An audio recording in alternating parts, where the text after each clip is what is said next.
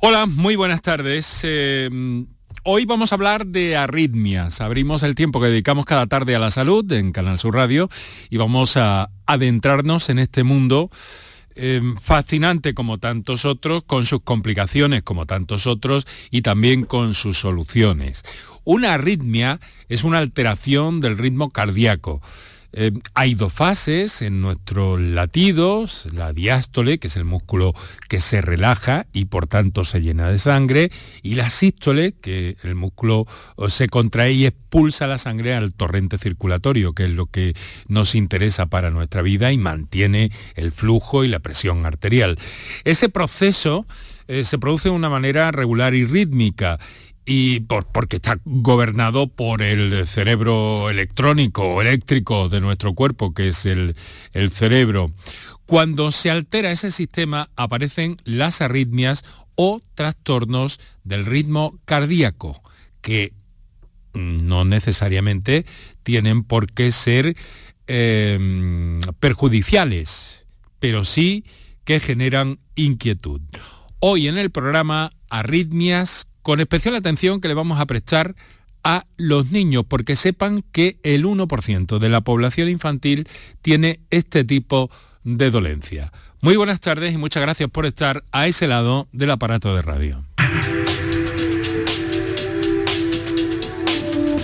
Canal Sur Radio te cuida.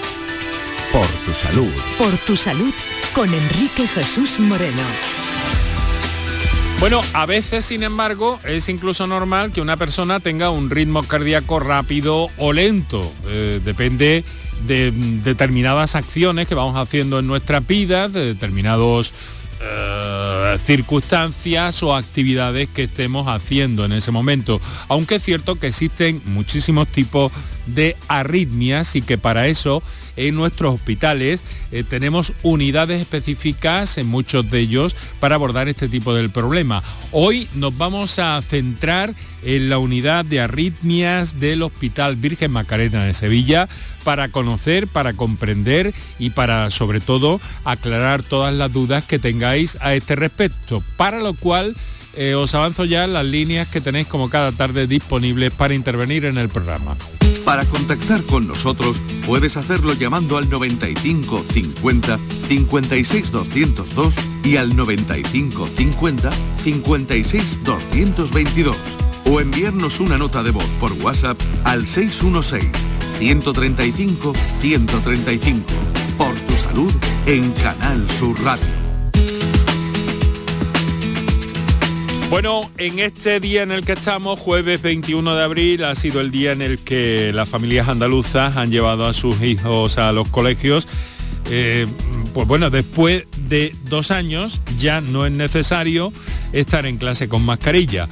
Eh, digamos que mm, la visión de los colegios ha cambiado, aunque algunos niños y profesores continúan llevando mascarilla porque se sienten más seguros o por algún tipo de, circunstancia. Pero el de hoy ha sido un día muy especial porque hemos eh, podido mm, comprobar cómo los niños comprueban eh, y tienen más información también de sus profesores, de sus compañeros y esto desde luego es positivo en el ámbito emocional. Sin embargo, el consejero de Educación ha lamentado que el gobierno eh, de España haya olvidado contar con Andalucía en relación con la retirada de las mascarillas en interiores, incluso, según ha dicho Manuel Alejandro Cardenete a Canal Sur Televisión, pues el Ejecutivo andaluz lo quería haber puesto en marcha de una manera más progresiva dentro de las aulas, un poco a poco después de estos días de Semana Santa. Pero en fin, así están las cosas. Son las 6 de la tarde y 8 minutos, vamos a lo que vamos, que es al tema de las arritmias. Eh, que pueden incluir tratamientos eh, muy diversos, desde medicamentos hasta procedimientos más intervencionistas con catéter o dispositivos implantados o incluso en algunos casos cirugías para controlar o eliminar esos latidos cardíacos rápidos, lentos o irregulares.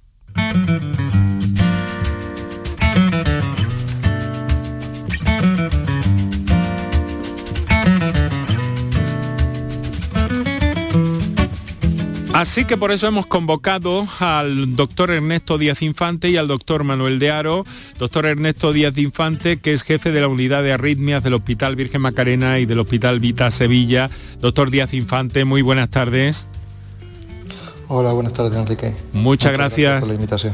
Muchas gracias a usted por hacernos un hueco en esas agendas a esta hora de la tarde para hablar de arritmias que eh, tienen eh, pues bueno, un, estudio muy específico dentro del ámbito de la cardiología, ¿no? Y de ahí la presencia de esas unidades específicas, ¿no, doctor? Sí, sin duda, aunque parezca que las arritmias es un tema menor, porque bueno, solo dedicarnos a los trastornos eléctricos del corazón puede parecer que no implica muchas cosas, pues realmente no es así, porque son muy prevalentes y realmente resultan muy complejas, porque se pueden dar en todo tipo de pacientes, desde el paciente normal hasta el paciente con las cardiopatías más graves y más raras, y a cualquier edad. Y la diversidad de pruebas diagnósticas y de tratamientos existentes hoy en día obligan a que los cardiólogos se especialicen o superespecialicen en este campo y adquiramos esa capacitación. Y por eso los hospitales grandes tienen esas unidades que ofrecen todo este tipo de tratamientos. Bien, y, claro, eh, tienen una prevalencia, por tanto, notable y notoria, ¿no? Tienen una, una importancia, a pesar de que algunas de ellas, en algunos casos, tengo entendido, doctor, no son, no son complicadas de abordar. Bueno, la, incidencia de las arritmias, si definimos arritmia como alteración del ritmo cardíaco, pues son de una prevalencia altísima en la población. Por ejemplo, las extrasístoles, que es una arritmia menor, que es una arritmia benigna, se puede llegar a dar hasta en el 60% de la población. Pero bueno, por suerte no es una arritmia que tenga importancia en la mayoría de los casos. Otras arritmias más importantes o, más, o de más importancia clínica eh, tienen, gracias, por suerte, una prevalencia menor, pero que puede aumentar con la edad. Por ejemplo, la fibrilación auricular, que es la arritmia más frecuente en el ser humano dentro de las arritmias sostenidas, arritmia que se mantiene en el tiempo. Y esta gravedad... ah, em, perdón, perdón. No, continúe, eh, doctor, lo siento. Quería decir que simplemente en pacientes a lo mejor de 40 años se dan el 1%, pero en pacientes de 80 años se dan el 15-20% de la población. Con lo cual, eh, es un problema de gran trascendencia. Claro, lo que, mm, lo que quiero decir de alguna manera es que, eh, mm, bueno, afortunadamente en algunos casos, ha dicho hasta un 60%, mm, bueno, afortunadamente ahí eh, eso depende un poco de nuestra actividad, ¿no? O, la gravedad depende del punto del corazón en el que se producen, doctor. Bueno, es complicado. es que son varios factores. El punto en el que se origina es importante. Una arritmia que se origina en el ventrículo a priori es peor que una arritmia que se origina en aurícula. Podríamos decir que el ventrículo es la parte importante de la bomba del corazón, la, parte que bombea la sangre al organismo. Y también es importante la frecuencia de esa arritmia. No es lo mismo que un paciente tenga una arritmia de muy tarde en tarde a que sea muy frecuente a lo largo de su vida o de su día a día y depende también de la complejidad de la arritmia. Un extrasístole, como yo digo, es muy frecuente, pero habitualmente no da ningún problema y la mayoría de las pacientes que la tienen ni siquiera la perciben. No sabemos que las tenemos. Lo malo es el paciente que se la nota, porque cuando uno se lo nota y nota que su corazón late y que late de forma extraña, en principio lo primero que hace es agobiarse, porque piensa que le va a ocurrir algo me va a dar un infarto, me va, se me va a parar el corazón, me va a ocurrir algo malo. Y eso es lo que origina que muchas veces una arritmia que no tiene importancia, el paciente busca a un especialista para saber qué es lo que le pasa y qué solución tiene, que en la mayoría de estos casos son tratamientos simples. Tratamientos sencillos, afortunadamente. Ahora veremos todo eso. Eh, nos acompaña, doctor Díaz Infante, el doctor Manuel Aro, que es eh, colega suyo en la unidad también, es cardiólogo pediátrico, Hospital Virgen Macarena. Eh, doctor Aro, buenas tardes. Hola, buenas tardes. Bueno, si nos decía Ernesto que el, caso de, las arritmias ya es una superespecialización dentro del ámbito de la cardiología, cuando hablamos de cardiología pediátrica, eh, todavía más mm, probablemente, ¿no? Sí, la verdad es que somos pediatras y, nos subespecializamos pues, en, en el tema de cardiología.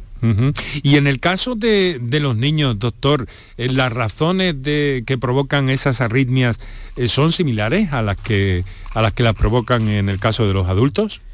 son similares, pero se reducen un poco en, la diversidad. Son, normalmente son bastante más benignas, aunque muchas, muchas necesitan el tratamiento médico de forma durante un tiempo hasta que se decide pues, el tratamiento definitivo, que por eso tenemos este servicio de arritmia de adultos, que es el que, que aplica este tratamiento definitivo, en la ablación. Llevan ustedes, eh, ahora hablaremos de en qué consiste eso y entraremos en pormenores. Eh, llevan ustedes eh, mm, tiempo, años colaborando, ¿no? Entre ambas unidades en el Macarena, ¿no es cierto? Pues más de 15 años seguro. especialmente pues empezamos no, nos preguntamos mutuamente, más bien nosotros les preguntamos a ellos, que son los especialistas en, en arritmia, y esta colaboración pues cada vez mayor y su participación eh, en estas técnicas pues la verdad es que son mayores. La frecuencia en los niños eh, para llegar a un diagnóstico de arritmia la verdad es que llegan a consulta al día muchos más niños con esta duda. Realmente no son, porque los niños, como sabemos, eh, no se explican eh, tan claro como nos explicamos los adultos. Desde dolor torácico, cansancio, que el padre le nota mala cara, que le nota el corazón rápido, pues hasta que se llega al diagnóstico de arritmia mm, pasa un poco de tiempo. Y en algunos casos, dígame doctor, ¿es cierto también que estas arritmias vienen eh, eh, de nacimiento? Sí, hay un pico de edad, hay dos picos de edad en, la, en pediatría, en la infancia. Antes del año de vida hay un pico y otro pico que aparecen con las consultas a partir de los 7, a los 12, 14, 16 años. Las que aparecen en, la infancia pueden desaparecer. Eh, tienen un año con arritmia y desaparecen. Es, probable que vuelvan después. Pero las que aparecen a partir de los 7, esas ya mm, es muy raro que desaparezca sola. Bueno, pues ahora hablaremos de los abordajes porque incluso eh, intervienen, tienen ustedes que intervenir también en colaboración, eh, ese encuentro multidisciplinar que mantienen, tienen que intervenir a niños muchas veces muy pequeñitos, ¿no? Sí, recién vamos, nacido. más bien fetales. no, ya entra el equipo de ginecología, nos avisan y también tenemos que participar. En niños desde que son fetales nacen con ella y, continúan. Y son, doctor Díaz Infante, en algunas ocasiones intervenciones, pues eso, o actuaciones intervencionistas, ¿no? Sí, muchas, eh, las arritmias eh, complejas o las arritmias que restan bastante calidad de vida al niño o al paciente en general obligan en muchas ocasiones a un tratamiento intervencionista que es curativo. Eh, es una intervención que busca el origen de la arritmia, lo elimina, con lo cual el paciente queda curado. Y Muy bien. Esa es la gran ventaja respecto al tratamiento farmacológico. Pues vamos a entrar, vamos a entrar en todo esto, vamos a conocer más. Eh, vamos a recordar a nuestros oyentes qué líneas tienen para intervenir en el programa, como cada tarde. Las arritmias nos ocupan hoy esas alteraciones que a veces podemos percibir y que, bueno, nos crean como mínimo desasosiego, ¿no? Pues bien, el doctor Ernesto Díaz Infante, el doctor Manuel de Aro, para aclararnos todas las dudas posibles. Os recuerdo los teléfonos, damos un par de minutos para nuestros anunciantes y enseguida entramos en materia. Muchas gracias, doctores, por compartir este trocito de la tarde con nosotros. Para contactar con nosotros, puedes hacerlo llamando al 95 50 56 202 y al 95 50 56 222 o enviarnos una nota de voz por WhatsApp al 616 135 135 por tu salud en Canal Sur Radio. Aquadeus, ahora más cerca de ti, procedente del manantial Sierra Nevada, un agua excepcional en sabor, de mineralización débil que nace en tu región. Aquadeus Sierra Nevada es ideal para hidratar a toda la familia y no olvides tirar tu botella al contenedor amarillo. Aquadeus, fuente de vida, ahora también en Andalucía. En abril, Sol 1000 Con Social Energy, atrapa el sol y di no a la subida de la luz. Ahorra hasta un 70% en tu factura y sé un revolucionario solar aprovechando las subvenciones de Andalucía. Pide cita al 955 44 11 11 o socialenergy.es. Solo primeras marcas y hasta 25 años de garantía. La revolución solar es Social Energy. No te podías imaginar ver a tu artista favorito tan cerca. Solo en Concert Music Festival puedes hacer que esto ocurra. Black Eyed Peas en concierto en Concert Music Festival el 3 de agosto. Entradas a la venta en Ticketmaster. Vive una experiencia única. Black Eyed Peas en Concert Music Festival, Chiclana de la Frontera, 3 de agosto. Patrocinan Suez y Cadimar. Patrocinador principal Lenovo. Un corazón fuerte es capaz de mover el mundo. Por eso queremos reconocer con el distintivo Corazón Andaluz a todos los productos, personas y empresas que ponen a Andalucía en marcha. Cuando veas un distintivo Corazón Andaluz, sabrás que ahí hay excelencia y que se consigue desde Andalucía con amor. Donde late Andalucía, Corazón Andaluz. Junta de Andalucía. ¿Quieres vivir toda la emoción de la Copa del Rey en directo? Ven al lago y disfruta de la pasión del fútbol a través de las ondas hasta el 23 de abril. Tendremos entrevistas, conexiones en directo desde el campo y toda la diversión que el lago tiene siempre preparada para ti. ¡Te esperamos! La mañana de Andalucía con Jesús Vigorra es tu referencia en la radio. Con la última hora del día. Toda la actualidad. La información más cercana que buscas y el mejor entretenimiento. La mañana de Andalucía con Jesús Vigorra. Contigo desde las 6 de la mañana. Quédate en Canal Sur Radio. La radio de Andalucía. Canal Sur Radio te cuida. Por tu salud con Enrique Jesús Moreno. 6 de la tarde, 21 minutos. Quiero saludar a todos los que estáis en el directo de la radio, a todos los que sintonizáis también la redifusión de este programa durante la madrugada, eh, cada día, cada madrugada, en Canal Sur Radio y a todos aquellos que nos escucháis a través de las distintas plataformas o de las aplicaciones de Canal Sur Radio en vuestro teléfono móvil. Eh, o a través de la plataforma Canal Sur Más, a la que tenéis acceso eh, para, escuchar este y cuantos contenidos de la marca Canal Sur eh, tengáis interés en, buscar o en encontrar. Así que mm, pensamos en todos, os recuerdo también que estamos en redes sociales, en Twitter por tu salud. CSR, arroba por tu salud esa es nuestra marca en Twitter y en facebook.com barra por tu salud. Estamos en el programa de hoy, hemos planteado el asunto de las arritmias, eh, tanto en adultos como en la edad infantil y nos acompaña para ello el doctor Ernesto Díaz Infante, jefe de la unidad de arritmias del Hospital Macarena y Vita Sevilla, y el doctor Manuel Aro, cardiólogo pediátrico del Macarena en la provincia, en la ciudad de Sevilla.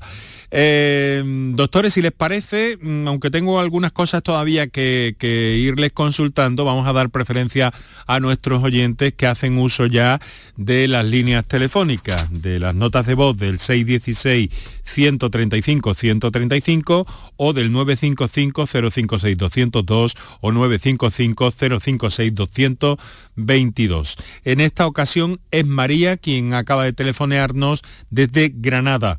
María, muy buenas tardes. Hola, buenas tardes. ¿Qué tal? ¿Cómo está? Pues bien, eh, dentro de lo que cabe, vamos a ver son, por dónde empiezo. Son tantas cosas las que quisiera preguntar que voy con el tiempo.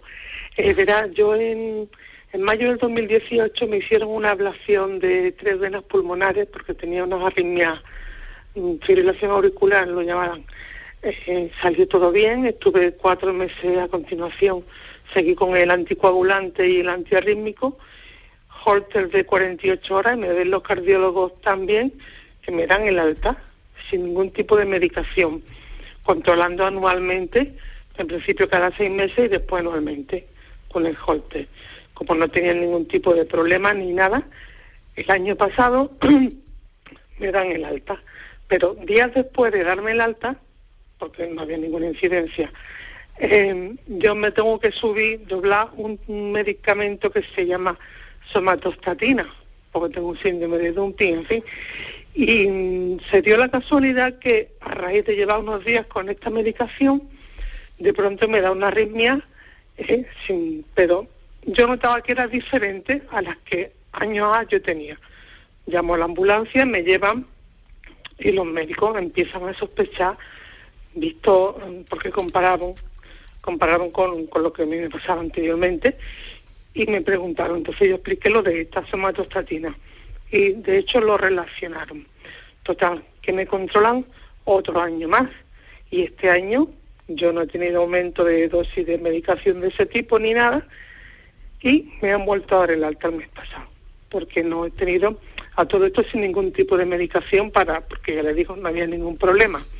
Claro, yo ahora, por ejemplo, estoy con los pólenes, con el asma loca, necesitaría echarme el ventolín y me da miedo, porque el ventolín de por sí da taquicardia. Digo, aunque los médicos me dicen que me lo eche, no me atrevo. Así que ese es un resumen así muy resumido a ver los doctores qué, opinan. Muy claro. A ver, le, redirijo un poco la, la cuestión, la duda de esta oyente al doctor Díaz Infante. Bueno, eh, María, eh, realmente el aislamiento eléctrico de las venas pulmonares es el tratamiento intervencionista de la fibrilación auricular y en la mayoría de los casos va muy muy bien.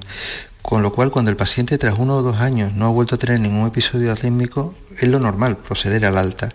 Sin embargo, eh, el tratamiento de la fibrilación auricular muchas veces es, tiene que abordar distintos frentes, porque son varios factores los que la pueden precipitar. Eh, hay veces que el paciente puede volver a tener una fibrilación auricular aunque las venas pulmonares estén perfectamente desconectadas. Por ejemplo, los excitantes o los estimulantes la pueden disparar. Por eso lo de evitar el ventolín o evitar los inhaladores. Yo realmente en un paciente con fibrilación auricular previa, si puede evitar los fármacos del tipo del ventolín, mejor que mejor los neumólogos y los alergólogos disponen de otro arsenal terapéutico que viene mejor para pacientes como usted. Pero si en algún momento lo necesita, no lo dude. En cuanto a la arritmia que tuvo con la relación con la somatostatina, realmente no, si no le dieron un nombre de cuál fue, no le puedo orientar mucho, porque existen distintos tipos de arritmia. Pero si ya ha pasado un año, le han dado de alta y está todo bien, puede quedar tranquila. Evidentemente, nadie está libre de que vuelva a pasar algo, pero la evolución en general suele ser muy buena, puede ganar confianza, perder miedo y hacer una vida normal. Bueno, María, pues mucho ánimo y a cuidarse, ¿no? Sí, sí, sí, como vamos, vamos bien, lo que pasa es que ya va una con miedo, porque además de hecho es que siempre me da en reposo cuando estoy acostadita de lo más relajada del mundo, que es lo más curioso, las veces que me han eh, dado. esto creo que es algo mm, hasta cierto punto típico, ¿no? Característico de las arritmias, ¿o me equivoco, doctores? Bueno, la, muchas de, algunas de ellas, ¿no? Algunas de ellas, eh, sobre todo, por ejemplo, la estrasistolia, se nota mucho mejor en reposo. Yo a mis pacientes les explico un poco como que es como el ruido de las tuberías. Las tuberías están ahí todo el día el agua pasando y no lo oímos, pero cuando Llega la noche, estamos más tranquilos, en reposo y hay otros ruidos externos que no nos afectan, las oímos y las percibimos muy bien. Y las palpitaciones, los latidos del corazón, pasa eso. muy bien. es normal que el paciente se note más en esos momentos. Bueno, María, pues mucho ánimo. Muchas gracias a usted y a los doctores. Venga, pues sepa que tiene alternativas y que mm, y que además en, un caso urgente, pues eh, que no lo dude, como ha escuchado al doctor Díaz Infante, ¿vale? Sí, sí, muchas gracias, muy amable. Bueno, muchas gracias a usted por su confianza y su llamada. Doctora, ahora hemos escuchado, bueno, aquí intervenciones a nivel de ablación, todo este tipo de técnicas en momentos determinados también se utilizan en, niños, incluso en bebés, como nos acaba de decir, ¿no? Sí, el, el recién nacido lo digo porque nos hemos acostumbrado a esto del cateterismo y resulta, sí, tan fácil, sí, y eh, que, ustedes hacen probablemente todos los días, pero claro, esto es una técnica mm, eh, muy precisa, muy depurada, muy entrenada y ensayada ya, pero que, eh, pero que en fin, que tiene, que, que, es de una gran, de una gran altura y de una gran cualificación, ¿verdad? La verdad que sí, yo mm, no lo hago, lo hace el equipo de arritmia, el doctor Díaz Infante y su equipo, y nosotros tenemos plena confianza en ellos. Eh, el niño más pequeño que, que recuerdo haber ablacionado creo que fue con 6, 7 años. Era una arritmia que no cesaba a pesar del tratamiento, una gran ansiedad familiar y del niño incluso en tratamiento psicológico, porque a pesar del tratamiento, cada vez que pues, tenía, tenía crisis de esta sensación y se agobió mucho. No me gusta utilizar ansiedad en los niños porque me gusta llamarlos más bien agobio y se decidió, mm, hablándolo con ellos y habiendo hecho previamente en niños un poco más mayores, pues se, habló, se realizó esta técnica de ablación, estudio electrofisiológico con ablación y la verdad que fue nos olvidamos del niño. Mm, ahora un tratamiento definitivo. Ahora, ahora intentaremos, ahora intentaremos conocer qué es eso de la, de la ablación. Vamos a saludar a Juan que nos eh, telefonea desde Sevilla, lleva un ratillo esperando. Juan, buenas tardes. Hola, buenas tardes. Encantado de saludarle. Adelante, por favor. Muchas gracias. Mire, mi pregunta es la siguiente. Cuidamos de, de la madre de, mi señora que tiene 94 años y lleva ya tres años en la cama. A raíz de una rotura de cadera, la mujer se metió en la cama y ya no se levanta. Entonces le tomamos la atención casi asiduamente todos los días. Y vemos que hay días que no sabemos por qué razón se le está a 140 pulsaciones y la diferencia entre la máxima y la mínima es muy pequeña. Pero bueno, al principio nos asustábamos mucho porque pensábamos que podía ser algo muy grave, pero ella ni se siente mal, ni se queja, ni nada. Entonces no sabemos esto si es, puede ser alguna complicación importante o puede ser debido a la edad, en fin, quería eh, escuchar el programa de ustedes y me parecía lo más oportuno llamaros por lo menos para que nos dierais alguna idea. Claro que sí, para eso estamos aquí. Eh, Muchas gracias. Querido amigo, no se retire por si hay algo que aclarar. Muy bien. A ver, eh, doctor Díaz Infante. Bueno, por la edad de la paciente lo habitual es que sea una fibrilación auricular, que es una arritmia que a veces se asocia al envejecimiento de la población. Esa arritmia tiene una serie de implicaciones. Eh, la única manera de saber si la tiene o no es haciendo un registro electrocardiográfico en ese momento. Al ser un paciente que está encamado en casa, puede ser complicado trasladarla para hacerle un electro. Hoy en día tenemos aplicaciones con dispositivos móviles que pueden permitir hacer un registro electrocardiográfico que puede ser de utilidad para el diagnóstico. Si ella no se nota nada, perfecto. Eh, en cuanto a que posiblemente no necesite un tratamiento sintomático, pero si fuera una fibrilación auricular, uno de los riesgos específicos de esta arritmia es que aumenta la probabilidad de tener embolias, de que se forme un coágulo y haga un infarto cerebral o en otro órgano del organismo. Y en esos casos suele ser recomendable la anticoagulación oral. Por eso, bueno, no sería de poca importancia el intentar registrar cuál es el ritmo en esos momentos. Claro, esa es, esa es la, situación, Juan, que le ha explicado el doctor. Sí. ¿Mm? Vale. Bueno, pues muchas gracias y por el programa, porque además a lo que nos gusta seguiros, nos viene muy bien. Hombre, muchas gracias. intentamos, Intentamos traer a los mejores especialistas porque son ellos los que tienen la, capacidad divulgativa de comunicación con vosotros y aquí lo que somos somos intermediarios simplemente. Muchas gracias, querido amigo. Un fuerte abrazo. un fuerte abrazo. Bueno, pues llegamos a las 6 y 32 minutos, estáis escuchando por tu salud, esto es Canal Sur Radio, estamos hablando de arritmias, de arritmias en adultos, de arritmias infantiles, hay algunos temas que tenemos que ir aclarando, tenemos llamadas y comunicaciones pendientes, por ejemplo, Javier, también desde Sevilla. Javier, buenas tardes. Eh, buenas tardes, caballero. Encantado de eh, saludarle. Igualmente, saludo para todos los autores, en especial para Ernesto Díaz Infante, que eh, él me me hizo una velación hace unos años. Ah, ¿Eh? estupendo. Eh, entonces, es que mm, me pongo en situación, porque es que tengo un problema muy reciente, porque fue el viernes de Dolores cuando mi hijo de 16 años, eh, viendo una procesión, se, se, desvaneció, no perdió el conocimiento, pero sí que se puso pálido y se le puso las pulsaciones en 140. gracias a Dios hubo un médico que estaba viendo la procesión al lado nuestra, que era del Balme, y lo estuvo controlando hasta que llegó la unidad móvil. La unidad móvil le hicieron un electro, ya le bajó el ritmo cardíaco, ¿vale? Eh, le hizo un electro en el cual ya veía que la taquicardia había bajado y lo llevaron de nuevo al hospital Macarena, allí en el hospital Macarena le volvió a dar otra taquicardia en la sala de espera, ya lo metieron en la UCI y tanto en los tres electros, porque el doctor Electro Díaz Infante me operó a mí de World Parkinson White.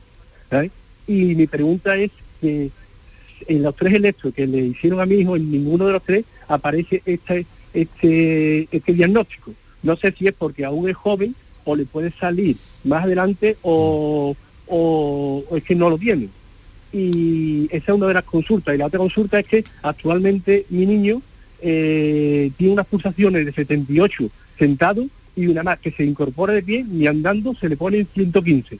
No sé esto a qué es. Tenemos cita con, con la unidad de cardiología el día 10 de, de mayo, pero es que me preocupa mucho y he aprovechado el programa para ver si me podéis orientar, sobre todo en, los doctores. Bueno, pues vamos a buscar esa orientación eh, eh, por alusiones, doctor Díaz Infante. Bueno, a ver, eh, lo primero, totalmente tranquilo con su hijo. En cuanto voy a ir respondiendo, aunque no en orden a las preguntas, el World Parkinson Way es algo que puede heredarse, existe una cierta asociación familiar, pero no existe, no es una herencia fuerte. El que tres electros hayan sido normales es muy significativo de que él probablemente no tenga un World Parkinson Way. Aunque existen casos en los que la presentación en el electro es intermitente, unas veces sí y otras veces no. Pero independientemente de eso, y que ya digo, me quedaría tranquilo en que no tiene un World Parkinson White, el cuadro que me describe es un presíncope y no llega a tener una pérdida de conocimiento.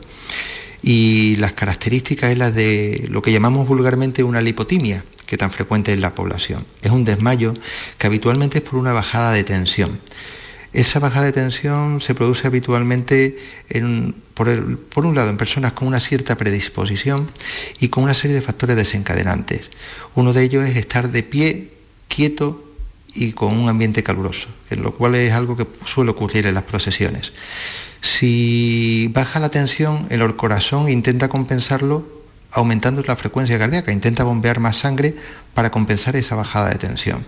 Y por eso se nota esa taquicardia, que no tiene nada que ver con las taquicardias que tienen los pacientes con Wall Parkinson White. En el momento en que esa tensión va recuperándose, la frecuencia cardíaca va bajando y va volviendo a la normalidad. Su hijo lo que debe tener es reconocer esos síntomas y si vuelve a darle ese cuadro de que va a perder el conocimiento, simplemente tumbarse, tumbarse y si levanta las piernas más rápido va a pasar. ¿Que no puede tumbarse donde está? Pues al menos que se siente y que agache la cabeza. Realmente esas pérdidas de conocimiento no son importantes en sí, en cuanto a que no peligra la vida porque no hay una arritmia de bajo grave ni una enfermedad grave del corazón. Eh, lo que puede tener riesgo es porque se dé un mal golpe al caer por la pérdida de conocimiento. Por eso, si se notan los síntomas, al suelo. Tranquilo y en unos minutos suele pasar. Bueno, Javier, pues... Y en relación, doctor, perdona, en relación a, a estas bajadas y subidas de taquicardia Sí, perdón. Eh, vamos a ver. Eh, me parece que él está un poco pendiente de su frecuencia cardíaca y no debe de quedar tranquilo. Si eh, es algo fisiológico, como decía bien Enrique al principio del programa, que nuestra frecuencia cardíaca va variando a lo largo del día y en distintas circunstancias. Cuando corremos aumenta la frecuencia cardíaca, si pasamos de reposo total a levantarnos aumenta la frecuencia cardíaca, si estamos asustados aumenta la frecuencia cardíaca. Esos cambios son completamente normales, no tienen mayor importancia. De acuerdo, de acuerdo. Pues, pues, muchísimas gracias, doctor. Tranquilidad y ánimo, Javier. Muchísimas gracias por todo. Un, un, abrazo. un fuerte abrazo, un fuerte abrazo. De todas formas, resulta, eh, me ha llamado la atención, doctor Manuel Aro, que se produce en una edad que usted al principio había apuntado al, principio como uno, uno, de los picos de la aparición de las de las eh, de las eh, de las arritmias, ¿no? Arritmia, sí. Esta es una consulta muy, frecuente la que ha mm. hecho Javier. Eh, y la verdad es que cuando mm, comentó lo de la frecuencia de 140 estoy totalmente de acuerdo con el doctor Díaz Infante. Esas frecuencias son un poco de respuesta a la bajada de tensión. Es como que el cuerpo se defiende a esa bajada de tensión emocional, calor, son cuadros presincopales. En los 16 años, pues sí, la verdad es que lo, bueno, por el tema de no pasa casi cuando nosotros empezamos a soltar a los niños con arritmia, pasan ya adultos pues, sobre esa edad, entre los 14 legalmente y los alargamos un poco hasta los 16. y casi ninguno con, con diagnóstico previo de arritmia demostrada, el tipo que sea, no se ha hecho ya el tratamiento definitivo con, bueno, con este estudio electrofisiológico. Ya casi todos se hacen eh, antes de los 16. Muy bien. Perfecto, eh, tenemos 20 eh, minutos para las 7 de la tarde, aquí Canal Sur Radio es lo que estás escuchando, donde quiera que estés y por donde quiera que vayas. Y eh, nosotros ahora vamos a escuchar una comunicación que nos ha llegado a través de notas de voz. Buenas tardes, por favor. Necesito saber si una niña con 11 años que se le pone el corazón muy ligero y a la vez se pone ella muy asustada, el otro día, según se lo tomó ya por el, no sé si fue por el reloj o por el móvil, tenía 118. Y en la consulta del pediatra, ya no ese día, otro, que estaba quizás menos, 101 tenía de pulsaciones. Entonces mi pregunta es la siguiente, ¿esto está dentro de la normalidad o es para preocuparse? Le estamos dando tila alpina, no todos los días, cuando ella me lo pide, porque hay veces que se nota ella cuando se acuesta y verdaderamente yo le pongo la mano y se le nota los latidos, los latidos que no vea, mm, súper ligero, para que se relaje. Necesito saber si eso es de gran importancia o es una cosa que, valga la redundancia, no tiene importancia alguna. Bueno, de acuerdo, muchísimas gracias, buenas tardes. Muchas gracias a usted por su comunicación y su confianza. A ver, en principio por la edad le pido su opinión al doctor Aaron. Pues sí, eh, tranquilidad. Eh, para demostrar que no sea una arritmia es imprescindible un electro, un electro.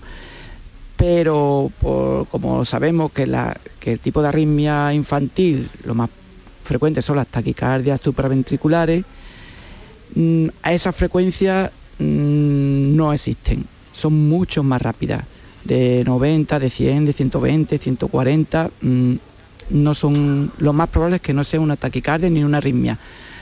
Lo más probable es que son respuestas emocionales a estrés y hacen bien en darle una tila, que respire hondo, que se relaje.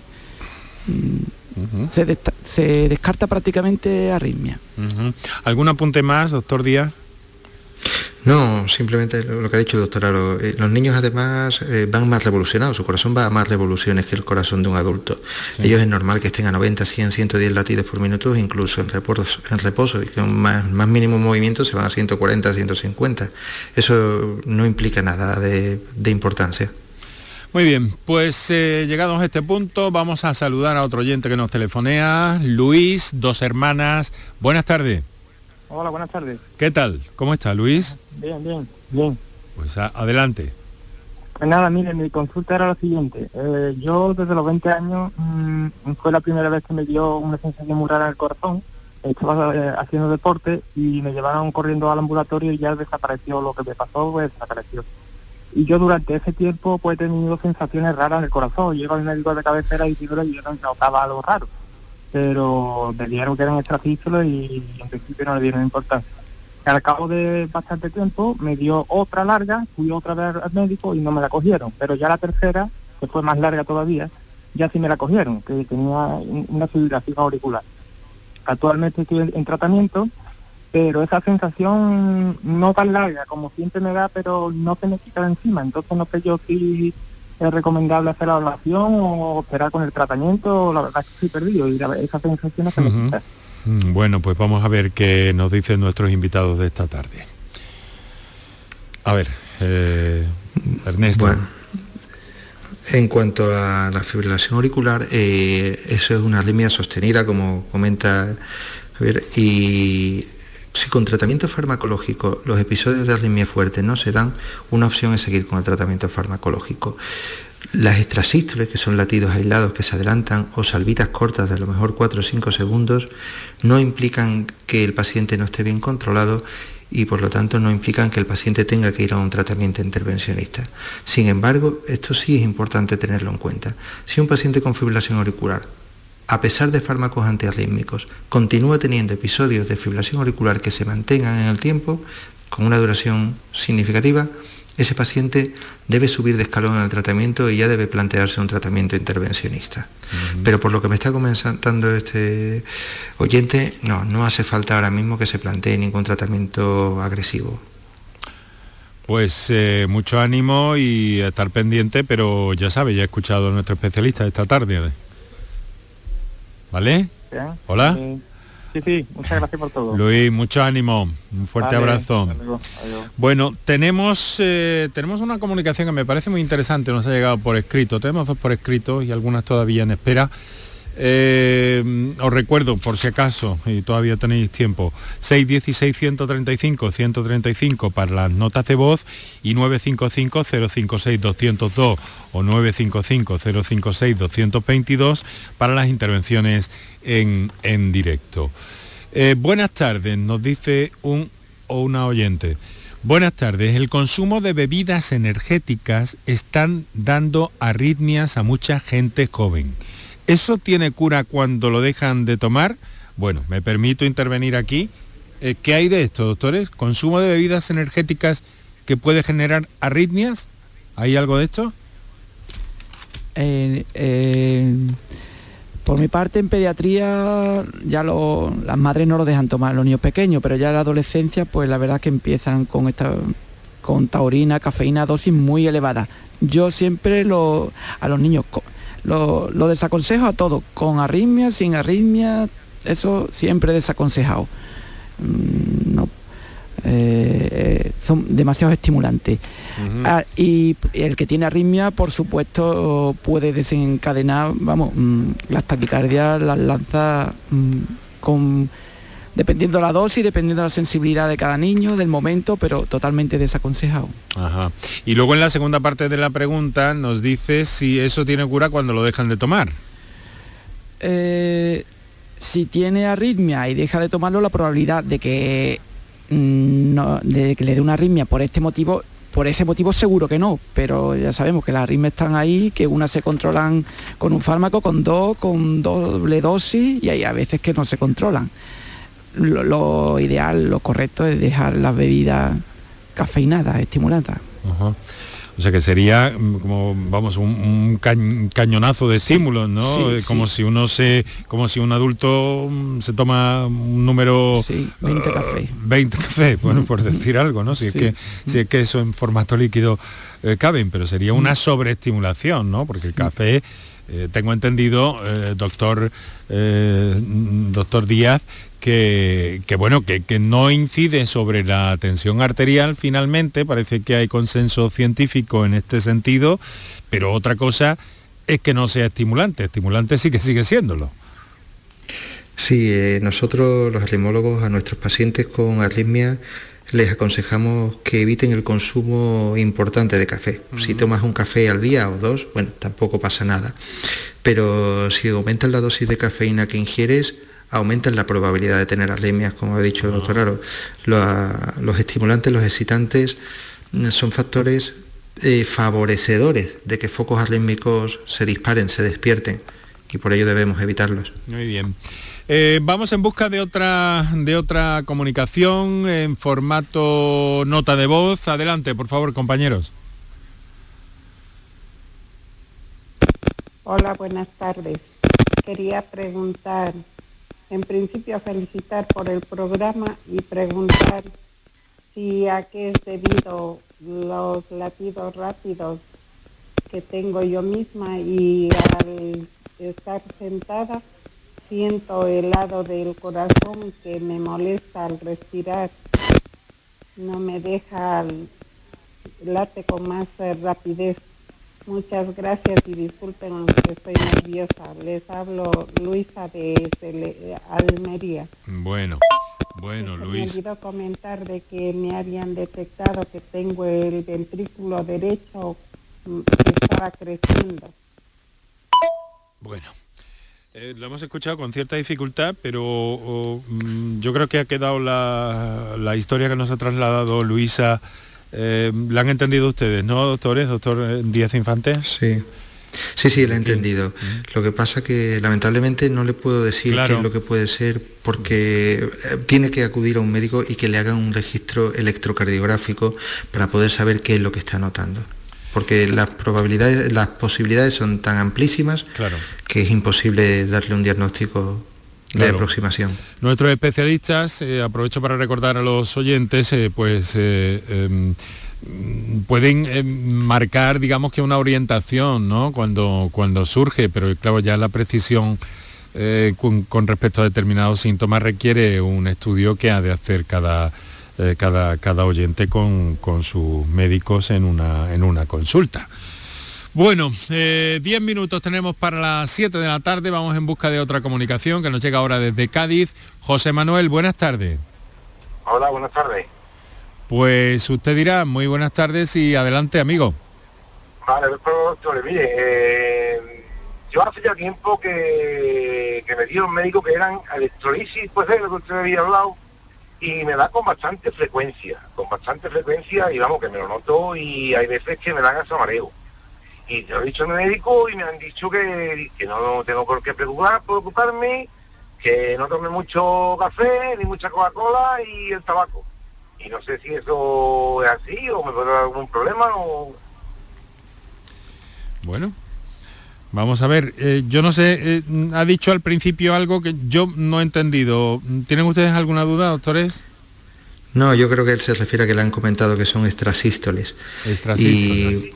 Extrasístoles me dio medio que me da con bastante frecuencia, con bastante frecuencia. Bueno, en el corazón existe como un director principal de orquesta. Es un, hay un marcapasos que es el que genera el latido del corazón y es el que lo controla.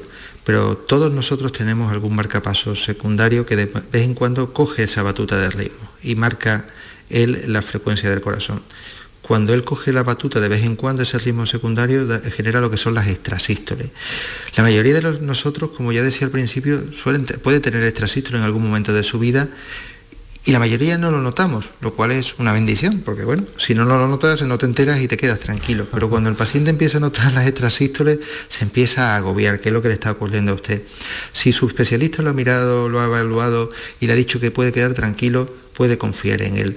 Normalmente las extrasístoles tienen una baja carga, es decir, no tienen una alta frecuencia a lo largo del día y esto el corazón lo tolera perfectamente. Eh, con lo cual quede tranquilo, porque si se preocupa, si se excita, igual que los excitantes externos como el café o las bebidas energéticas, pueden disparar esos focos secundarios, el miedo, la excitación, la angustia también disparan o son un excitante interno que pueden aumentar la extrasistolia. Con lo cual, échele la menos cuenta posible a esas extrasístoles y quede tranquilo. Solo si su especialista ve que tiene una altísima carga, es cuando el, el, seguimiento se hace más estrecho, empezamos a poner fármacos o incluso llegamos a la ablación. Pero eso, por suerte, es muy, muy poco probable que tengamos que llegar a ello. Bueno, José Manuel. Especialista, bueno, yo se lo dije una vez a un médico por eso, porque me tomó una bebida energética y se me puso el corazón, pero vamos, a paraba la y me dijo que era eso, electrolisis. Y se le he dicho un par de veces, pero me ha dicho que no, que no hay problema, que no me preocupe, que, no pasa nada. Quizá lo que debería es evitar ese tipo de productos, ¿no? Ya sí, no, si yo no tomo, yo no tomo. Me fue una vez que yo soy la y venía un poquillo con un poco de sueño y digo, pues me, tomo ahí, me tomé una y entonces, vamos, que tuve que ir al médico, estuve dos, dos días con la electrolisis y tuve que ir al médico y decirle, mira, ¿qué pasa esto? Y ya me dijeron eso, que, que era electrolisis y que no... Pero solamente, me pasa muchas veces, pero solamente lo he dicho al médico dos veces. Que estaba el médico para hacerme los reconocimientos médicos y eso, y entonces no hay problema, ¿no? Me quedo tranquilo, ¿no?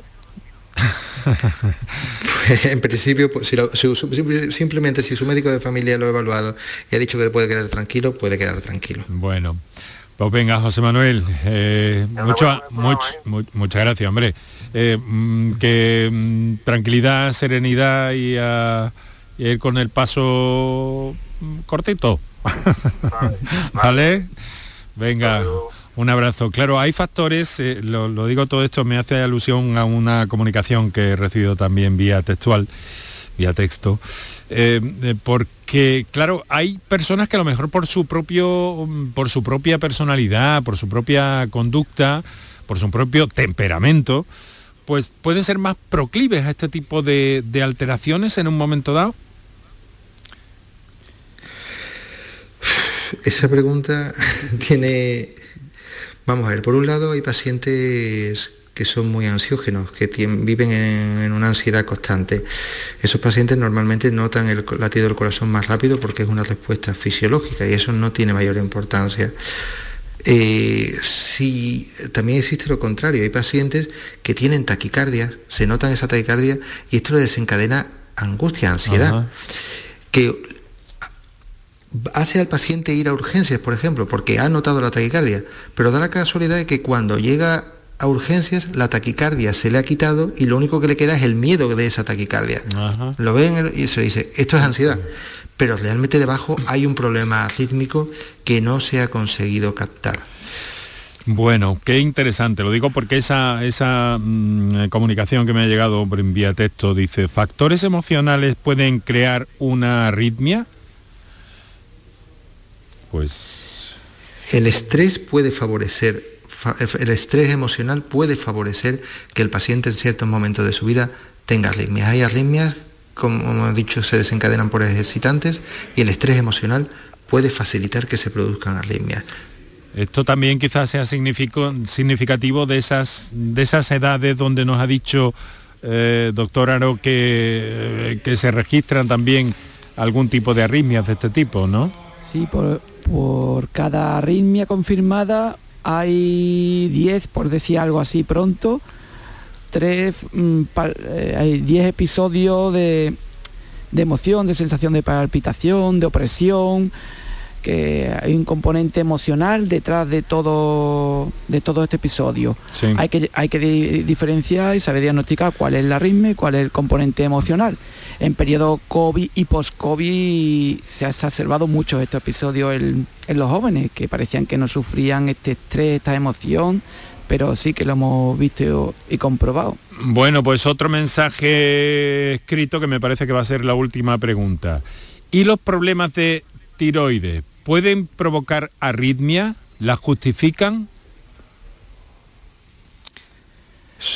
tiroides. Sin duda, sin duda, sí. El hipertiroidismo, o sea, cuando aumenta la función del tiroides, se da una, un terreno abonado para que aparezcan arritmias. Eh, tanto taquicardia sinusal, es decir, el ritmo normal del corazón se acelera y estos pacientes, en vez de, si antes estaban a 60, ahora están a 80-90 latidos por minuto, incluso en reposo. Eh, aumenta las extrasístoles y aumenta la fibrilación auricular.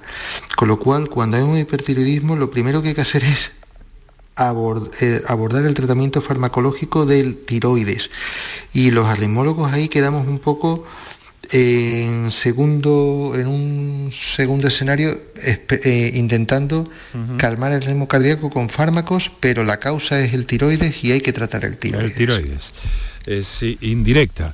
Bueno pues eh, doctores lo vamos a dejar aquí. Con mi más sincero agradecimiento por su presencia por sus explicaciones doctor eh, Manuel Aro, cardiólogo pediátrico, Hospital Virgen Macarena, doctor Ernesto Díaz Infante, eh, responsable jefe de la unidad de arritmias del Hospital eh, Virgen Macarena de Sevilla y del Hospital Vitas en Sevilla también. Muchas gracias por haber estado con nosotros y compartir todo este conocimiento y hacer divulgación y enterar a nuestros oyentes. Un saludo, doctores. Muchas gracias. Gracias por la invitación.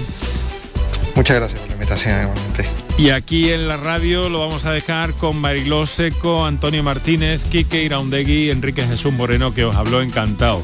Mañana hablaremos de dermatología oncológica. Hasta mañana. Las mañanas del fin de semana son para ti, con Andalucía en la radio, con toda la luz, el talento y la alegría de nuestra tierra, con nuestra historia, cine, flamenco y toda la actualidad del fin de semana. Días de Andalucía, con Domi del Postigo, los sábados y domingos desde las 9 de la mañana. Quédate en Canal Sur Radio, la radio de Andalucía. Canal Sur, la radio de Andalucía desde Sevilla. ¿Buscas una fibra óptica que te dé más? Telecable Andalucía es tu operador local de confianza. Telecable. Fibra de 300 megasimétricos por solo 14,90 euros al mes y línea ilimitada de 24 gigas por 10,90. Contrata en Telecable Andalucía. Somos punto de venta oficial de Xiaomi. Telecable Andalucía. Conecta con lo que realmente importa. Vente a Dimarsa, ponte en mis manos y dile chao, dile chao, dile chao, chao, chao, empieza ya tu autoconsumo, nuestro petróleo es el sol. Leques fotovoltaicas Dimarsa y despreocúpate de la factura de la luz. Dimarsa.es. Bienvenidos a Sacaba. Mil metros de electrodomésticos con primeras marcas. Grupos Whirlpool, Bosch y Electrolux. Gran oferta. Microondas Whirlpool de 25 litros con grill de 900 vatios en acero inoxidable. Antes 179 euros. Llévatelo ahora por solo 79 euros. Y solo hasta fin de existencias. Solo tú y Sacaba. Tu tienda de electrodomésticos en el Polígono Store en calle nivel 23. Sacaba. Bormujos sobre ruedas. El sábado 23 de abril trae tu bicicleta, patinete, patines o cualquier vehículo sostenible y únete a la fiesta de Ciclovida en Bormujos. Habrá talleres, gimcanas, juegos y muchas actividades para una vida saludable. A partir de las 4 de la tarde en el Parque de la Alquería de Bormujos. Fiesta de Ciclovida en Bormujos. No puedes faltar.